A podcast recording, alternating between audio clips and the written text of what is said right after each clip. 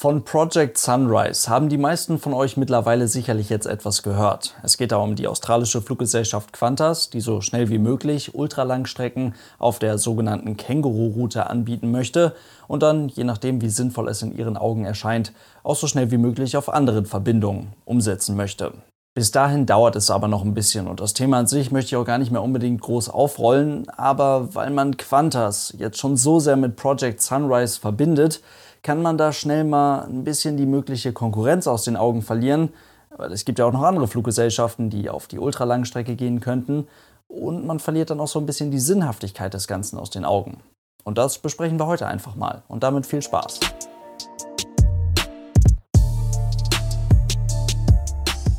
Und damit hallo und ganz herzlich willkommen. Ich hoffe, es geht euch gut. Rund um das Project Sunrise war ja in der letzten Zeit wieder eine ganze Menge los. Denn es wurden die ersten wirklich ernsten Testflüge durchgeführt. Qantas ist mit einer mehr oder weniger leeren Boeing 787-9 in 19 Stunden und 16 Minuten von New York aus nach Sydney geflogen. An Bord befanden sich nur etwa 50 Leute, Besatzungsmitglieder, Wissenschaftler, irgendwelche Qantas-Mitarbeiter, die an diesem Projekt mitarbeiten, also wirklich nicht viele Personen. Es war eben ein Testflug. Den hatte man Ende Oktober durchgeführt. Und dann kurze Zeit später ging es Mitte November in 19 Stunden und 19 Minuten mit der ähnlich ausgestatteten, ähnlich beladenen Boeing 787-9 von London nach Sydney. Ein Nonstop-Flug, der seit 30 Jahren nicht mehr durchgeführt wurde. Für in Anführungszeichen normale Passagiere ist das alles noch nichts. Aber im Jahr 2022 oder spätestens dann 2023, man könnte auch sagen, so schnell wie möglich soll das aber als ganz normaler Linienflug möglich gemacht werden.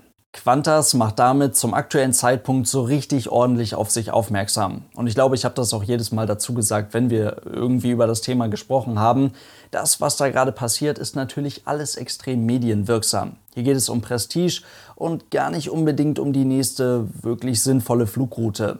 Denn so wirklich sinnvoll ist eine Nonstop-Verbindung zwischen Europa und Australien nämlich gar nicht. Eine Stunde und 57 Minuten. Ersparnis, Zeitersparnis hat Qantas auf ihrer Nonstop-Verbindung mit der 787-9 im Vergleich zu anderen heute schon bestehenden London-Sydney-Verbindungen mit einem Stopp errechnet.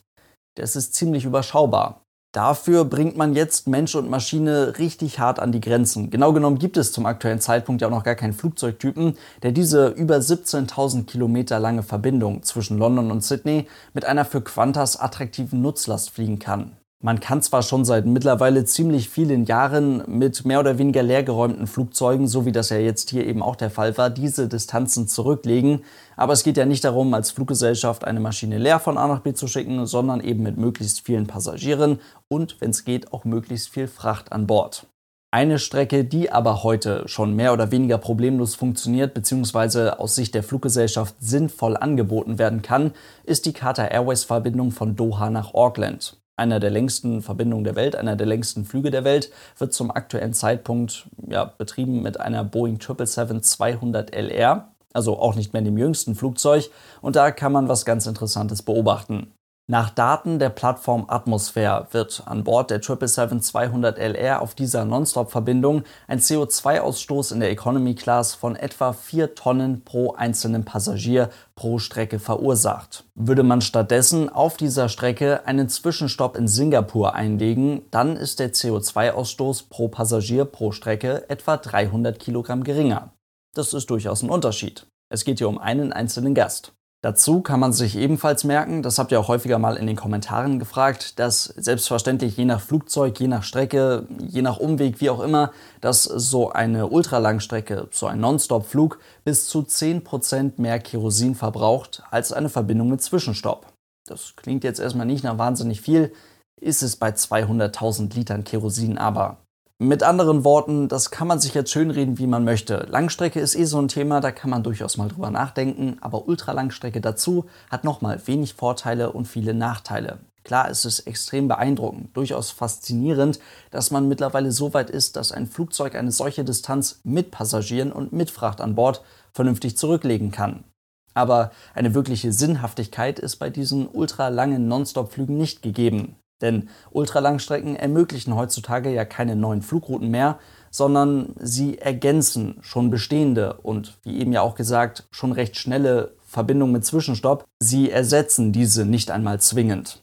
Das sollte man bei diesem ganzen Thema schon mal so ein bisschen im Hinterkopf behalten. Und dazu kommt natürlich noch, was für einen selbst als potenziellen Passagier ja auch nicht ganz unwichtig ist, dass Umsteigeverbindungen im Vergleich zu diesen ultralangen Nonstop-Flügen aufgrund des höheren Kerosinverbrauches und aufgrund der heute noch einzugehenden Kompromisse beim Thema Nutzlast und Reichweite, dass Umsteigeverbindungen meist auch einfach ein gutes Stück günstiger sind.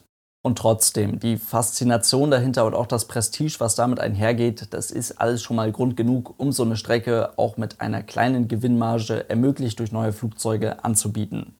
Und Airbus und Boeing, die springen auch voll und ganz auf diesen Zug mit auf.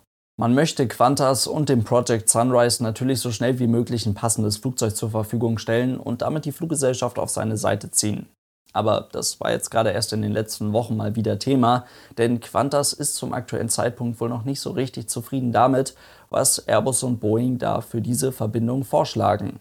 Airbus möchte mit einem modifizierten, mit einem minimal modifizierten A350-1000 an den Start gehen und Boeing hat für Qantas natürlich die 777-8 im Ärmel, die technisch sicherlich ziemlich beeindruckend sein wird, zum aktuellen Zeitpunkt aber noch gar nicht fertig entwickelt ist und damit aller Voraussicht nach weder 2022 noch 2023 für die Fluggesellschaft verfügbar sein wird. Laut Qantas sind die vorgestellten Flugzeuge anscheinend zu teuer für das, was sie bieten können. Und da muss man jetzt selbstverständlich beide Seiten verstehen, denn Qantas muss hier einen guten Kompromiss zwischen Nutzlast und Reichweite finden. Und je mehr Nutzlast bei der ja eigentlich für diese Strecken schon vorgegebenen Reichweite möglich ist, desto mehr Geld bleibt am Ende bei Qantas hängen. Vorausgesetzt, sie kriegen die Flugzeuge auf diesen Verbindungen dann auch wirklich voll. Auf der anderen Seite stehen die Flugzeughersteller, von denen man jetzt natürlich ein absolutes Nischenprodukt fordert. Das, was man mit dem A350-900 ULR gemacht hat, das steht für Ultra Long Range, das ist da sicherlich noch ganz gut nachvollziehbar. Das sind recht kleine Modifikationen, die man da durchgeführt hat, um die Reichweite nochmal etwas zu erhöhen. Das kann man so oder so ähnlich sicherlich auch beim A350 1000 umsetzen. Aber möchte Qantas jetzt noch mal mehr, dann geht das bei Airbus eben richtig schnell ins Geld. Denn wenn man dann anfängt, das maximale Abfluggewicht des Flugzeuges noch einmal ein bisschen zu erhöhen, dann braucht man früher oder später auch eine verstärkte Struktur. Dann benötigt man neue Zulassungen und das kostet alles verdammt viel Geld. Kurzum, das ist viel zu viel Aufwand für ein Nischenprodukt, denn nichts anderes wird die Ultralangstrecke in absehbarer Zukunft bleiben. Und Airbus und Boeing wissen natürlich, ganz egal, ob sie diesen Wettbewerb bei Qantas jetzt für sich gewinnen können oder nicht, das Flugzeug, was sie dann da als ultralangstreckentauglich anbieten, das werden sie höchstwahrscheinlich in sehr überschaubaren Mengen verkaufen. Vielleicht 15 bis 20 oder noch weniger Maschinen insgesamt.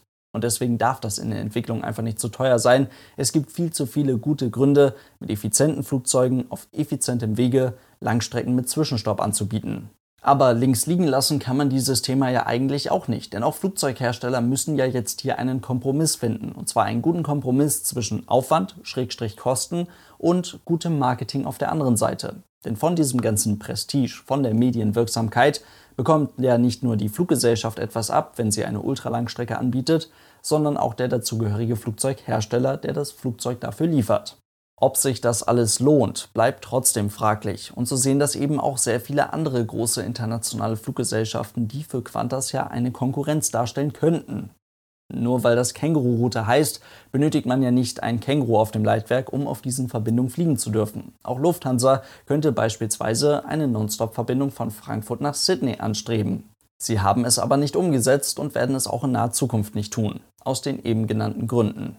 Und jetzt muss man also, damit Qantas Konkurrenz bekommt, eine Fluggesellschaft finden, die ähnlich scharf auf die Medienwirksamkeit und das ganze Prestige ist. Und da würden mir jetzt einige einfallen, aber gerade aus geografischen Gegebenheiten passt da Virgin Atlantic besonders gut.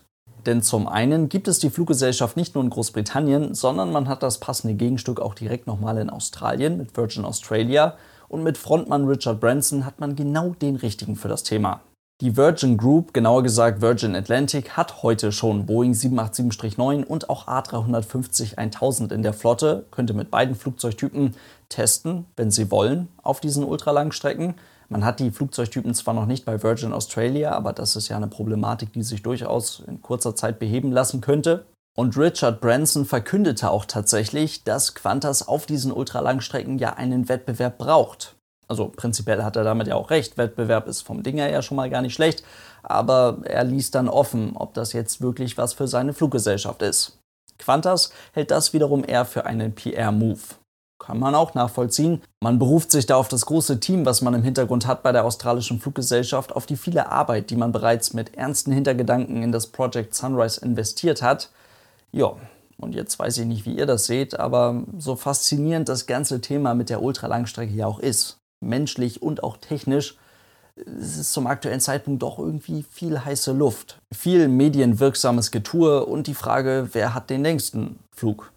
Ja, gut. Andere Fluggesellschaften setzen da eher auf das heute schon Machbare, setzen auf Partnerschaften mit anderen Fluggesellschaften auf anderen Kontinenten und auf clevere Umsteigeverbindungen.